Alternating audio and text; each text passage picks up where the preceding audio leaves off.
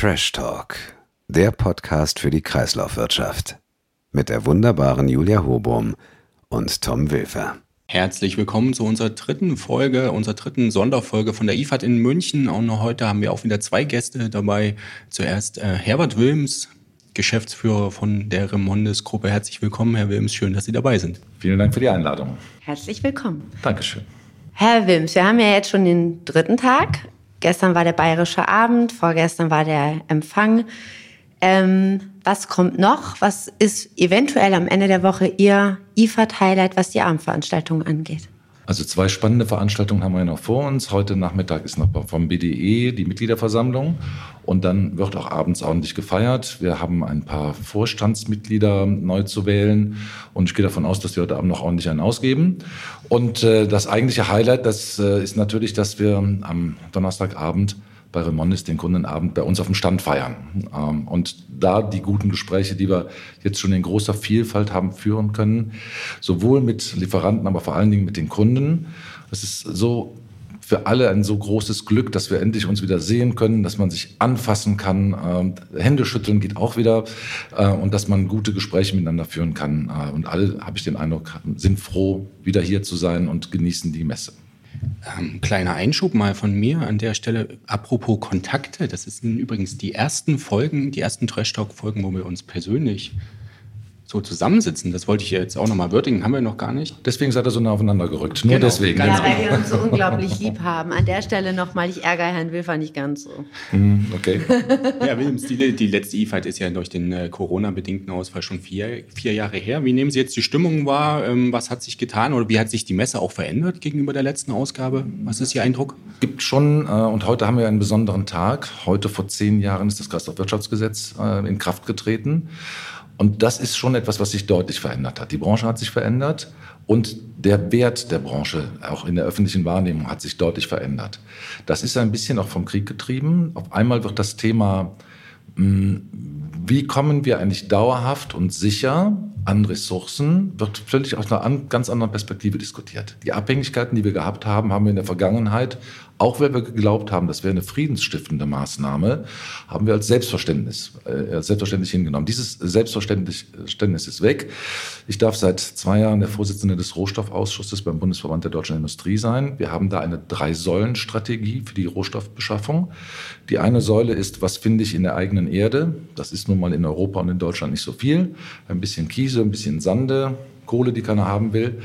Ähm, und ähm, das ist aber die eine Säule. Da brauchen wir bestimmt auch in Zukunft leichtere Genehmigungsverfahren, damit wir das tatsächlich heben können. Das zweite, die zweite Säule ist eine internationale Warenhandelsfreiheit.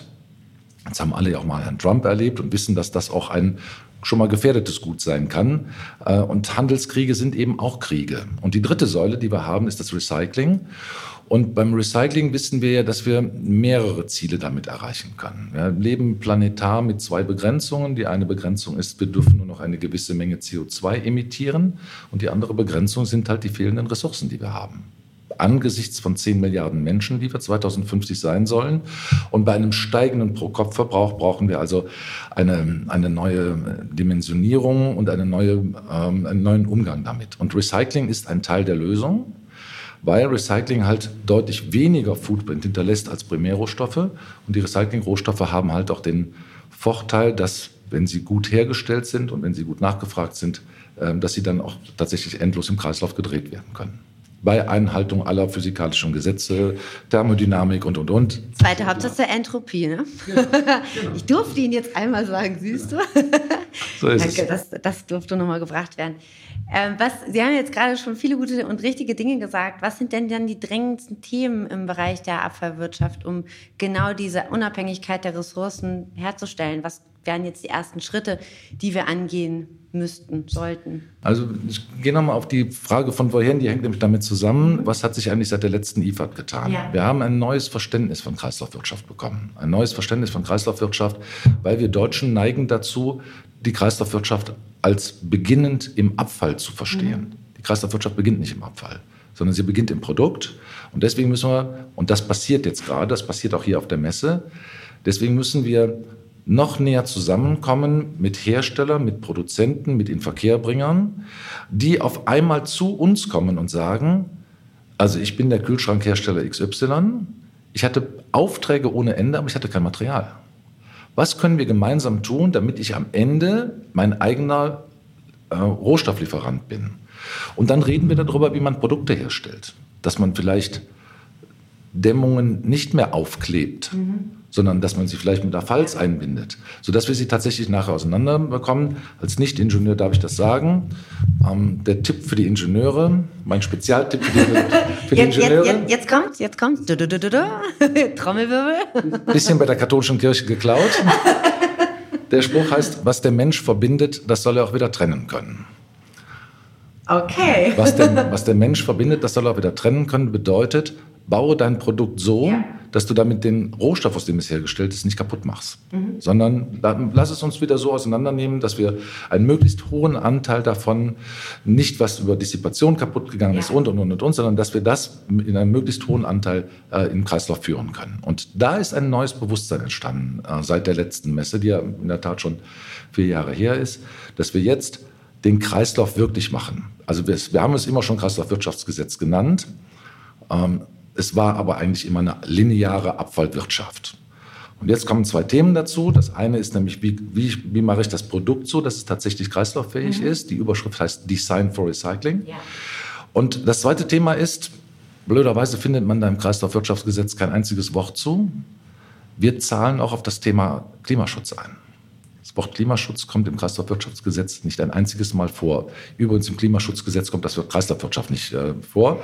Was wir alle lernen werden, ist, dass wir bei der Umsetzung des europäischen Green Deal die Ziele, die formuliert sind, nicht schaffen werden ohne die Kreislaufwirtschaft. Und da müssen wir als Produzenten, als Recycler so zusammenrücken, dass äh, man aus den Dingen auch tatsächlich wieder was Gutes tun kann.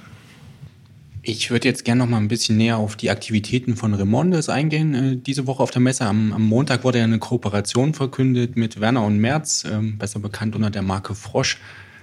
Alle, die es nicht mitbekommen haben, vielleicht können Sie denen noch mal näher erläutern, was das Ziel ist und was der Inhalt der Kooperation ist. Ja, das ist ein, insofern haben wir das auch gerne hier öffentlich gemacht. Das ist nämlich ein gutes Beispiel dafür, wie man den Kreislauf tatsächlich schließen kann. Wir haben mit Werner und Merz jemanden gefunden, der in seinem eigenen Marketing festgestellt, dass, dass seine Markt oder seine Markenglaubwürdigkeit 37 Prozent höher ist als alle seine Wettbewerber, die haben. Das hat zwei Gründe. Der eine Grund ist, er verzichtet auf Tierversuche. Der zweite Grund ist, dass er ähm, schon beim Design seiner Verpackungen darauf achtet, dass sie kreislauffähig sind. Ähm, er hat einen Teil der Produkte, die zu 100 Prozent aus äh, Kunststoff aus dem gelben Sack kommen, also Post-Consumer. Mhm. Und äh, einen anderen Teil hat er, da sind 50 Prozent aus dem gelben Sack drin und 50 Prozent aus dem Pfand. So, das heißt, da ist jemand, der Kreislaufwirtschaft von Anfang an versteht. Und ähm, unsere Kooperation besteht eben daraus, dass er seine Verpackungen bei unserem dualen System Ecopunkt äh, lizenziert hat und wir ihm am Ende hinten raus den Kunststoff wieder liefern, den er braucht, um seine Produkte herstellen zu können. So, da muss man über sehr viele technische Details reden. Ja. Ähm, da muss man auch mal neue Wege gehen, gerade mit Kunststoffen, die man im Kosmetikbereich auch an. Ähm, da, da, haben wir auch andere Kooperationen, auch die, die nah an Babyhaut sind. Wir haben eine Kooperation mit Bübchen, denen wir die Kunststoffe entsprechend liefern. Also das geht in dem, in dem schwierigen Bereich Kunststoffe, geht das in großen Schritten voran. Natürlich werden wir nah am Lebensmittel noch mit ein paar technischen Herausforderungen zu kämpfen haben. Wir haben auch da schwierige, schwierigere gesetzliche Regelungen, aber wir gehen den Schritt sehr konsequent und er geht immer weiter. Und das ist das Gut, das mit so jemandem zu machen, der auch das Herz und die Leidenschaft dafür hat, das auch wirklich bis zum Ende bringen zu müssen. Und deswegen ähm, gefällt uns diese äh, Kooperation besonders gut. Ähm, und da müssen wirklich eine Menge technische Sachen noch miteinander äh, herausgefusselt werden. Ähm, aber wir kommen da wirklich in großen Schritten voran und deswegen macht das Spaß, das mit so jemandem zu machen. Und das wollten wir der Öffentlichkeit nicht vorenthalten. Das glaube ich sofort. Also ich denke eh, dass die, dass die Hersteller viel mehr mit der Kreislaufwirtschaft Hand in Hand gehen müssen, also mit den Betrieben der Kreislaufwirtschaft. Ähm, sehen Sie das denn auch, dass wir die Hersteller dann da auch viel mehr in die Verantwortung nehmen sollten, also auch noch in anderen Stoffbereichen? Ja, ähm, glaube ich, dass man das tun muss. Ähm, in der Marktwirtschaft tut man das am besten, indem man positive Anreize setzt.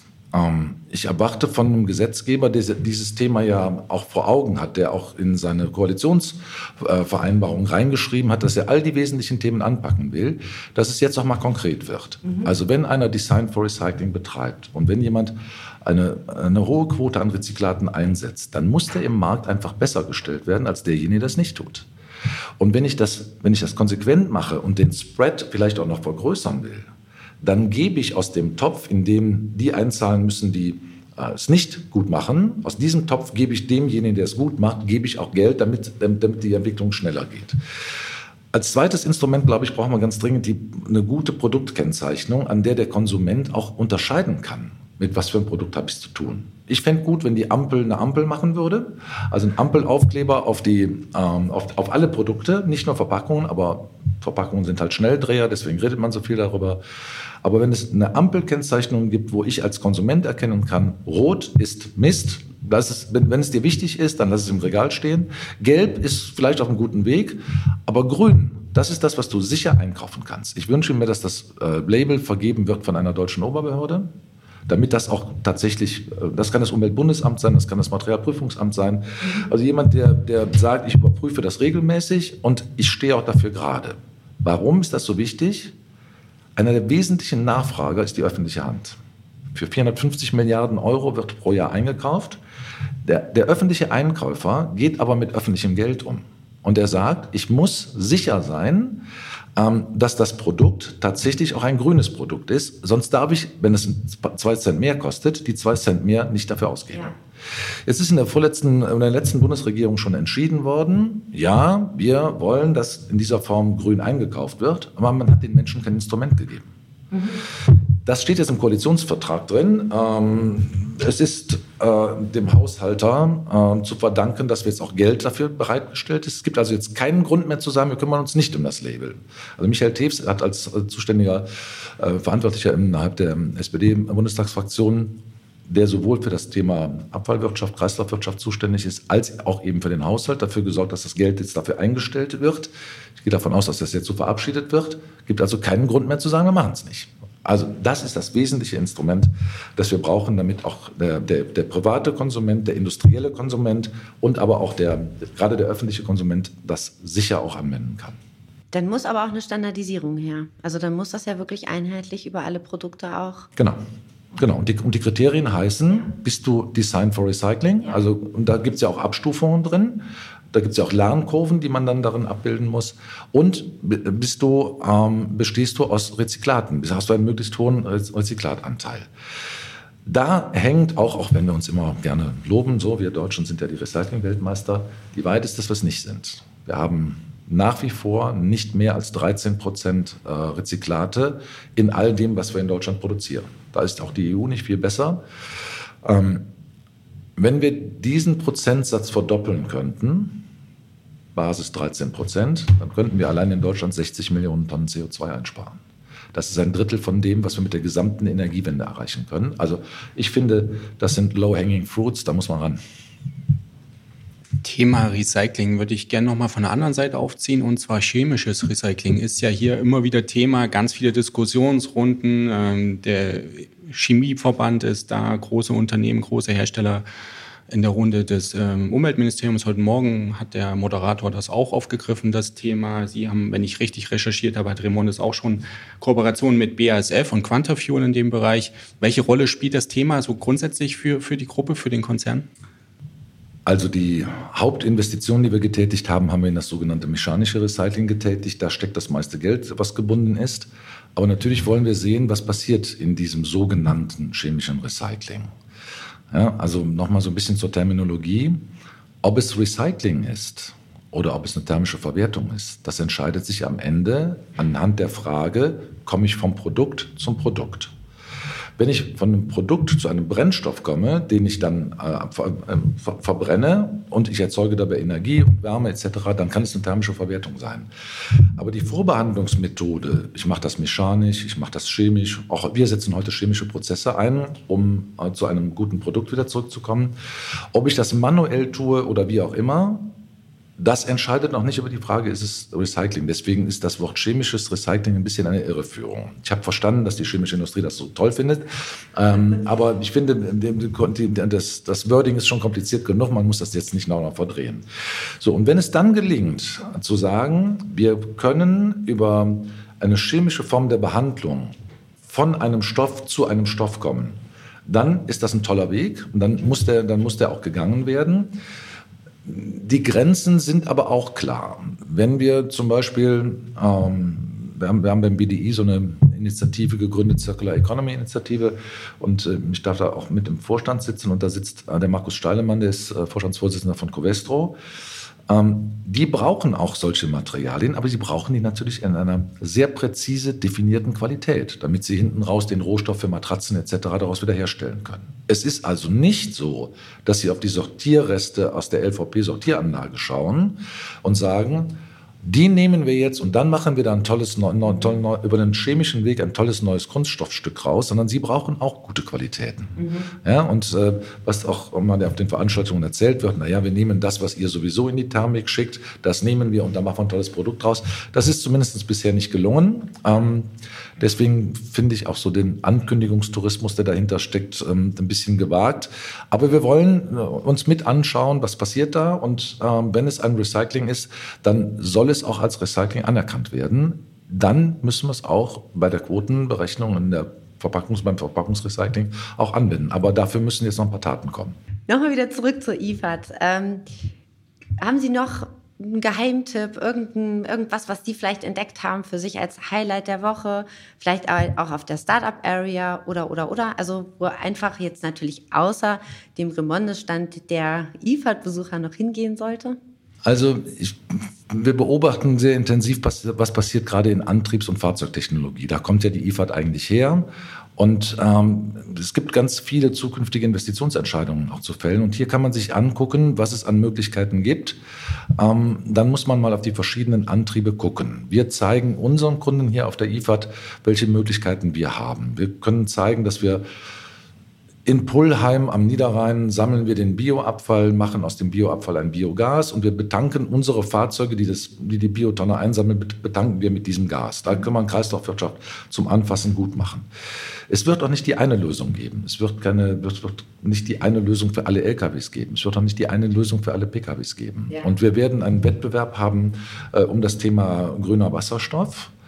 Wenn wir den komplett vertanken in allen LKWs, dann hat die Industrie zum Beispiel die Stahlindustrie, von der ich mir wünsche, dass sie in Deutschland bleibt, ja. äh, die braucht dieses Material auch. Also wir werden da eine Konkurrenz ums Material haben.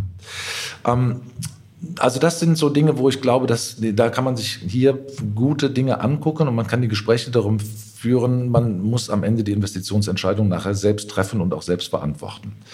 Was, was ich Ihnen noch sagen möchte, was mir aufgefallen ist. Oh, jetzt kommt meine Bluse heute. Äh, die ist lila. Für alle Hörer, sie ist sehr lila. Ja, die, genau, sie ist, sie, sie, ist, sie, ist, sie ist, wir kennen Frauenpower lila, können wir sagen. Ne? Genau. Nein, ähm, wir, es gibt über 3000 Aussteller. Es hat einen Preis gegeben. Wer hat den nachhaltigsten Messestand? Und wir durften unter den ersten drei Preisträgern war, äh, sein. Dafür haben wir zum Beispiel alles das, was wir in der Vergangenheit an Druckerzeugnissen hier hingeschleppt haben, brav zu Hause gelassen und jeder kann sich das mit ja. seinem Handy runterladen. Also es ist also ein Kriterium, wo man so Nachhaltigkeit und wie gehen wir damit um. Wir verwenden den Stand jetzt zum fünften Mal und all diese Dinge. Das Fleisch, was Sie bei uns bekommen, ist aus einer Bioproduktion, kommt hier vor Ort und, und, und. Also wir legen jetzt Wert darauf, dass es kein Papier gibt. Dann gehe ich also mit, meinem, mit meiner Eintrittskarte, mit meiner digitalen Eintrittskarte und gehe hier rein und was macht das Gerät? Es drückt meine Eintrittskarte aus. Ja, ja, ja, das haben wir auch festgestellt. Da habe ich gedacht, so, Witz, aber ähm, ja, also insofern, ähm, ja. wir müssen im Nachgang mit der, mit der Messe noch über ein paar Dinge reden. ähm, wir, wir wollen mit einer solchen Messe ja auch die Politik adressieren, die uns die Rahmenbedingungen gibt. Ich habe schon gesagt, heute zehn Jahre Kreislaufwirtschaftsgesetz. Ähm, wenn man aber die Messe zur gleichen Zeit macht wie in Europa, also in Brüssel und in Berlin parlamentarische Sitzungswochen sind, dann ist hier halt keiner. Dann kommt die Bundesumweltministerin mal gerade für vier Stunden hier hin. Ähm, also da glaube ich, da können wir so am, am, Design noch ein bisschen was machen. Ich erwarte, dass beim nächsten Mal wir noch mal deutlich mehr Besucher haben werden, weil alles das, was jetzt im Moment nicht aus China gekommen ist an Besuchern und an Ausstellern aus Russland sowieso nicht. Und diejenigen, die über Russland einfliegen wollen, sind alle nicht hier. Ich gehe davon aus, dass sie beim nächsten Mal alle wieder da sind. Vielleicht muss die Messe dann noch eine Halle bauen. Oder? Ja, wir haben auch schon überlegt, ob man dann einfach noch so in den zweiten, so wie der Presero stand, noch mal so eins oben drauf. Etage. Genau, so eine zweite Etage einfach vielleicht beim nächsten Mal. Messestand verantwortlich sein. Nein, möchte man nicht. Es ist schön warm da oben. Ja. Unfassbar ja. laut. Ähm, aber so muss jeder seine muss, Erfahrung muss, selber muss ich, Genau, ich wollte gerade sagen, muss jeder, ich glaube, die sind auch fast das erste Mal. Sind die das erste Mal da? Ich glaube ja. Muss halt jeder seine Erfahrungen sammeln. Ja, so ist das. Abschließend würde ich trotzdem gerne noch mal über den Messestand sprechen. Also wir haben gehört, nachhaltig ist er, er wird jetzt mehrfach verwendet, aber mich haben auch Gerüchte erreicht, dass man dort kein Bier bekommt und dass dann die Kollegen von Remondes zu anderen Ständen gehen um da ein Bier zu um trinken. Um endlich das Bier zu kriegen, was sie bei uns nicht bekommen. genau. Also, ja, ich, also ich, ich, nenne jetzt keine Namen, aber das hat mich erreicht, das Gerücht. Also gibt es dann morgen Bier bei der Veranstaltung, bei der, beim beim, beim Kundenamt gibt es natürlich Bier, es gibt auch verschiedene Weine. Ähm, wer meine Leidenschaft dafür kennt, weiß, dass die auch nicht so schlecht sein werden. Ähm, nein, das, das gibt es. Wir haben uns ähm, aufgrund schlechter Erfahrungen seinerzeit mal dazu entschieden, dass wir keinen Alkoholausstand auf unserem äh, Ausschank auf unserem Stand machen. Ähm, und das wird gut akzeptiert. Wer glaubt, dass man in München nicht eine Chance hat, irgendwo noch an ein Stück Alkohol zu kommen, der sollte sich nochmal einen Stadtplan geben lassen. Also da, da, da geht noch was. Ähm, nein, wir haben, damit haben wir eine gute Erfahrung gemacht. Ähm, wir haben auch etwas Neues an unserem Stand ausprobiert und das ist vielleicht nicht nur für Remondes typisch, sondern ist vielleicht auch was Typisches für die Branche. Wir haben ähm, zu den 17 Nachhaltigkeitszielen auf europäischer Ebene haben wir 17 Säulen aufgebaut. Und wenn man oben auf, die, auf eine Säule draufdrückt, dann zeigen wir auf einem Bildschirm, was Remondes dazu beiträgt, dieses äh, konkrete äh, Sustainability Goal auch zu erreichen. Das ist nicht für Remondes spezifisch, sondern das, das kann die gesamte Branche. Aber ähm, diese Zusammenhänge nochmal herzustellen, und das ist auch etwas, was, was, was jetzt neu ist in den letzten vier Jahren, nämlich zu sagen, wir zahlen auch auf diese Nachhaltigkeitsziele, die sehr eng definiert sind, zahlen wir mit dem, was wir jeden Tag tun, auch ein. Und äh, das finde ich ist auch an unsere knapp 40.000 Kolleginnen und Kollegen eine gute Botschaft zu wissen, dass man neben dem Gelderwerb auch noch für was Sinnvolles morgens aufsteht. Das war eigentlich ein total gutes Abschlusswort. Jetzt wissen wir, warum wir heute Morgen aufgestanden sind. Dieses grandiose Gespräch mit Ihnen. Dankeschön. Herr Wilms, besten Dank. Ich danke Ihnen. So, dann starten wir jetzt mit dem zweiten Teil äh, der Folge und ich freue mich ganz extrem, dass wir heute einen DGAW-Vertreter hier an Bord haben im Gespräch. Gerd, Dr. Gerd Uhlenbrauk ist heute hier und wird uns ein bisschen was aus Sicht der DGAW zur IFAD berichten, aber auch ganz sicher noch persönliche Eindrücke mitteilen. Herzlich willkommen, Herr Uhlenbrock. Schön, dass Sie dabei sind. Dankeschön. Ja, mein Name ist Gerd Uhlenbrock, bin DGAW-Vorstandsmitglied seit einigen Jahren und nutze die IFAD wie jedes Jahr, nein, nicht wie jedes Jahr, sondern wie mittlerweile seit vier, vor vier Jahren als Plattform fürs Netzwerken und um Gespräche zu führen. Wie schätzen Sie so die Stimmung ein? Wie nehmen Sie es wahr? Wie ist Ihr Eindruck von den ersten Messetagen? Die Branche, die Gesellschaft, die Menschen lechzen danach, sich wieder persönlich zu treffen, den persönlichen individuellen Austausch im Gespräch zu führen und äh, das spürt man ganz stark auf der Messe, auf der Messe hier. Ähm, es ist wie in alten Tagen, in alten Zeiten, alte Leute aus der alten Familie zu treffen. Ja, wir haben es so ein bisschen wie so ein, so ein Klassentreffen äh, genau. immer mal wieder genannt. Ja. Ne? Die Branche trifft sich alle zwei Jahre und hinterher ist man irgendwie völlig ausgelaugt und hat das Gefühl, man fällt in ein Sozial soziales Loch. Gerd, ich stelle die Frage immer ganz gerne, immer mal wieder. Würdest du eher vor der IFAD Urlaub machen oder eher nach der IFAD Urlaub? Urlaub ist immer eine gute Idee grundsätzlich. ähm, man kann ihn vorher gebrauchen, um sich vorzubereiten und nachher braucht man ihn, um, um die IFAD zu verdauen. Sehr gute Antwort.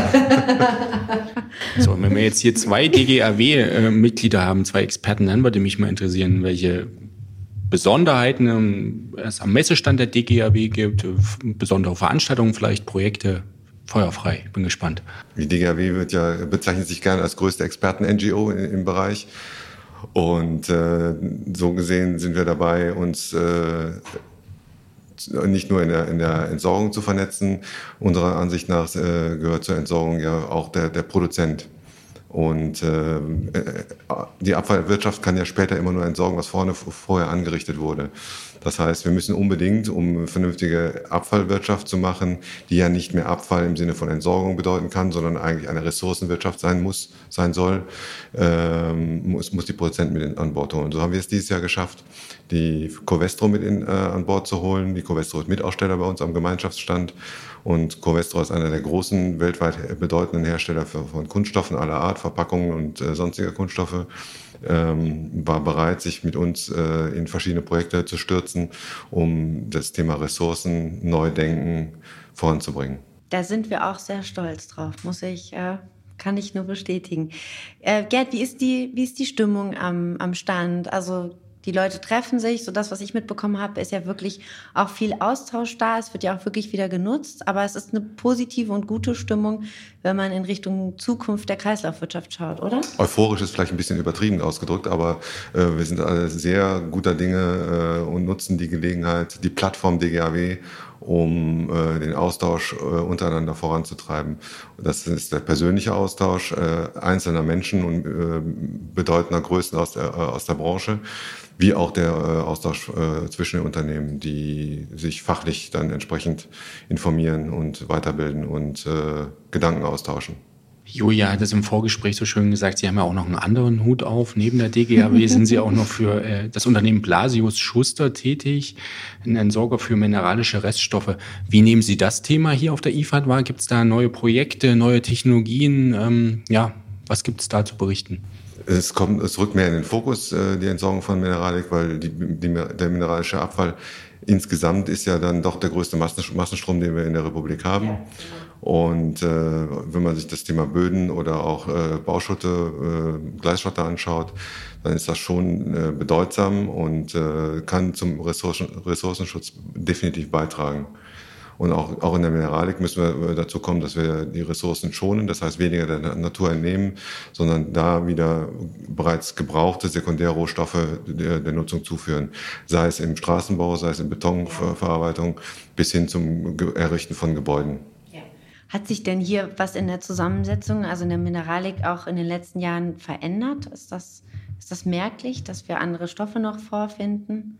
Nicht in unseren Stoffströmen, weil wir besetzen im, im Rhein-Main-Gebiet eine, eine, spezielle Nische, äh, sind ganz stark in der Entsorgung von Böden engagiert, im, im Thema Gleisschotter, was von der Bahn kommt. Und das sind äh, Stoffströme, wie sie halt anfallen die sind eher davon abhängig, wo ich eine Baugrube aushebe, ob ich sie im Frankfurter Umland aushebe oder äh, weiter weg. Das bestimmt die Eigenschaften der, der, der Böden. Der Gleisschotter ist nun mal ein Basalt. Der hängt davon ab, wie, wann er wo eingebaut wurde, woher er kommt, äh, hängt davon ab, ob Unterboden mit ausgebaut wird. Äh, das ändert sich die Zusammensetzung dann im, im Anteil von Feinkorn und dergleichen. Bauschutte äh, sind mal mehr betonhaltig, mal weniger betonhaltig. Was wir in den letzten Jahren ein bisschen sehen, sind die Leichtbaustoffe, die jetzt so in den ersten Umbau- und Abrissmaßnahmen kommen. Die sind, äh, was Entsorgung angeht, nicht ganz so einfach in der Handhabung. Gibt es da von Ihrer Seite Erwartungen auch an die Politik, an den Gesetzgeber, dass man da vielleicht noch ähm, Stellschrauben, an bestimmten Stellschrauben dreht, um die, das Recycling oder die, die Wiedernutzung dieser Rohstoffe äh, möglich zu machen? Ich denke, da ist es wichtig, dass die Politik den äh, Anstoß gibt, dass wir weiterhin fordern und fördern, äh, dass die Sekundärrohstoffe, die auch in der Mineralik entstehen, äh, zum Wiedereinbau äh, nutzen. Insbesondere sollte da die öffentliche Hand als letztlich größter Bauträger vorangehen und den, die Sekundärrohstoffe dann äh, auch fordern, einzubauen und äh, zur Nutzung freizugeben. Also im Endeffekt ein doppelter Appell an die Politik, nicht nur Ressourcen, also im Endeffekt die, den Einsatz von Rezyklaten zu fordern, sondern auch selbst, wenn man Ge Gebäude errichtet, auch wirklich auch einzusetzen. Also ich sehe das ja auch häufig in Hamburg, dass man dann doch wieder auf die Primär, ähm, Primärrohstoffe setzt, auch gerade wenn man ja öffentliche Gebäude errichtet, aber da auch wirklich eigentlich dann so ein doppelter Appell. Ne? Sicher. Also ich meine, es wird immer schwieriger, Löcher zu graben, um, um Kies ja. aus der Erde zu holen. Ja. Äh, es, nimmt, es, verändert die Landschaft, es äh, verändert den Eindruck und die Umgebung der, der Menschen. Äh, warum soll man das tun, wenn es auch äh, um das Thema Wiedereinsatz von, von äh, mineralischen Stoffen gehen kann? Auf der anderen Seite müsste man ja diese, diese Stoffe sonst deponieren, was sicherlich nicht die allerbeste Lösung ist. Wir wollen ja alle Deponien äh, vermeiden, weil sie im, in der Nachsorge unendlich viel Geld kosten werden. Sehr interessant. Ähm, interessant ja auch weiterhin die Messe. Äh, kommen wir mal ganz kurz zurück zur Messe. Haben Sie noch einen Geheimtipp für Messebesucher, die uns ganz aktuell hören? Gibt es irgendeinen Stand, den man unbedingt gesehen haben sollte? Natürlich außerdem der DGHW. Ja, wenn Sie sich um mineralische äh, Stoffe kümmern wollen, dann kommen Sie beim Blase Schuster vorbei in der Halle A6. ähm, das ist sicherlich der, der größte Geheimtipp. Ansonsten äh, halten Sie die Augen und Ohren offen, gehen Sie offenen Mutes und offenen Geistes durch die Halle und äh, lassen sich auch von kleinen Ständen mal inspirieren äh, und neu, auf neue Ideen bringen. Und fragen Sie nach, stellen Sie einfach Fragen, weil ich glaube, alle Aussteller sind froh, wenn man angesprochen wird und auch zum hundertsten Mal seinen Stand und seine Technik erklären darf. Was war dein schönstes, hast du ein schönstes Erlebnis, ein tolles Erlebnis jetzt schon hier auf der IFAD haben dürfen? Ich habe ähm, alte Kollegen wieder getroffen, ein DGAW-Vorstandsmitglied äh, aus meinen Anfangstagen, äh, Herrn Weber, der, den ich sehr schätze, ein alter Kempe äh, aus der Entsorgungswirtschaft, aus der, aus der Anfängen, habe ich vorhin gerade noch gesehen und wir haben uns herzlich begrüßt, sind uns trotz Corona-Abstandsregeln um, um den Hals gefallen. War schön, ihn wiederzusehen ich komme mehr so aus der Service-Ecke für die Hörer und ich stelle jetzt schon wieder eine Frage hier zur Messe nach einem Tipp vielleicht und dann geht es eher so um, die, um das Thema Abendveranstaltung, sollte man ja auch nicht unterschätzen. Gibt es da einen Tipp, welche Abendveranstaltung sollte man sich aus Ihrer Sicht nicht entgehen lassen? Was wäre da, wo ist es besonders witzig, gesellig? Oder in welcher Kneipe bist du abends zu finden, Gerhard? Die letzten beiden Abende waren wir äh, unternehmensintern äh, bei einem Italiener es könnte sein, dass wir auch heute Abend da wieder enden werden. Das müssen wir noch schauen. Ähm, das schönste Erlebnis dabei war, dass ich gestern die Logistik äh, getreu meinem Beruf auch äh, übernehmen konnte und äh, die Zeit verkürzen konnte für vier Bier. Vier Bier eine halbe Stunde ist schlecht. das geht schneller. Wenn man zur Theke direkt geht, äh, dauert das zwei Minuten vielleicht. Ist ja aber auch so, das bringe ich auch gerne mal wieder. Äh, fünf Bier sind ein Schnitzel, aber da hat man halt noch nichts getrunken. Das muss man ja auch bedenken. Ja, das stimmt. Aber ich glaube, es ging ums Bringen.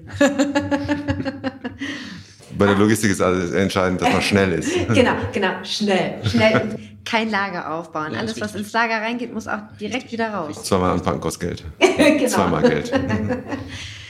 Gerd, hast du noch irgendwas, was du, was wir jetzt noch nicht gefragt haben, was du vielleicht noch den Hörern mitteilen möchtest? Ich finde die IFAD äh, eine wunderbare Plattform, um sich auszutauschen, äh, um auf neue Ideen zu kommen und äh, geballt Informationen äh, zu, zu bekommen. Und insofern sollte jeder mal offenen, wirklich offenen Geistes über die äh, Messe laufen, auch wenn es mühsam ist, über, ich glaube, 18 Hallen zu rennen, plus Freigelände und sich alles anzuschauen, sollte man sich vielleicht in der Vorbereitung Schwerpunkte setzen. Ja, da gebe ich dir absolut recht. und auch ein äh, gutes Termin, ähm, term, eine gute Terminplanung. das sollte man tun. Wo ja. man unbedingt hingehen muss, ist neben dem Blase-Schuster-Stand natürlich der Stand der DGAW in der Halle A6, äh, um dort äh, sich zu informieren, welche äh, Veranstaltungen stehen noch an in den nächsten zwei Tagen und äh, was kann die DGAW äh, sonst bieten. Mit, Mitgliedschaft ist nicht teuer, aber sehr nutz, nutzvoll. Und es gibt einen schönen, schönen Bierdeckel dazu. Genau, wir haben es wir gemacht, Antrag, mit, Antrag auf Mitgliedschaft auf dem Bierdeckel. Tada. Hervorragend, sehe ich jetzt zum ersten Mal. Super. Also äh, äh, äh die Hörer können es ja jetzt nicht sehen. Also gehen Sie an den DGAW-Stand und gucken Sie sich mal den Anmeldebierdeckel an. Der ist großartig.